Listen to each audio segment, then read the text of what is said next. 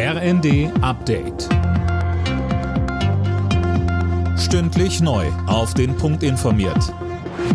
Ich bin Finn Riebesell. Guten Tag.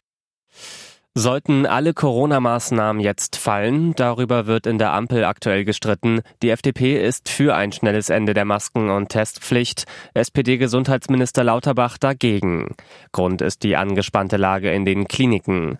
Auch der Intensivmediziner Uwe Janssens warnte im ZDF vor zu schnellen Lockerungen. Wir haben neun Millionen Atemwegserkrankte in deutschen Praxen und den Kliniken gehabt in der letzten Woche allein. Eine erhebliche Last für das Gesundheitswesen. Deshalb ist es jetzt jetzt gerade besonders wichtig, noch zu den Maßnahmen vor einer Virusinfektion zu stehen. Das heißt, weiterhin, wenn man eng beieinander ist, wenn man in öffentlichem Nahverkehr unterwegs ist, dann doch noch die Maske zu tragen.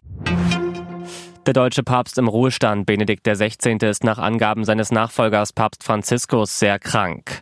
Das sagte er bei einer Generalaudienz heute in Rom. Benedikt, inzwischen 95 Jahre alt, war vor fast zehn Jahren von seinem Amt zurückgetreten, lebt aber weiterhin im Vatikan. Finanzminister Lindner will Deutschland als Wirtschaftsstandort wieder attraktiver machen. Wie die FAZ schreibt, hat er ein Wachstumspaket erarbeiten lassen. Sönke Röhling, was ist da alles geplant? Na, da geht es vor allem darum, die Steuerlast zu senken, damit Firmen hier wieder wettbewerbsfähig werden und keine Arbeitsplätze ins Ausland verlagern. Deshalb will Lindner zum Beispiel die Einkommens- und Körperschaftssteuer senken.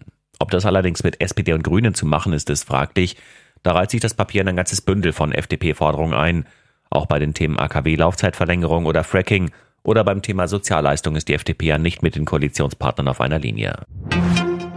Die Nährwertampel auf Lebensmittel, der sogenannte Nutri-Score, wird immer häufiger genutzt. Inzwischen würden hunderte Hersteller mehr als 1000 Marken damit verkaufen. Damit liegt die Zahl der registrierten Marken mit Nährwertampel erstmals im vierstelligen Bereich, schreiben die Funke-Zeitungen.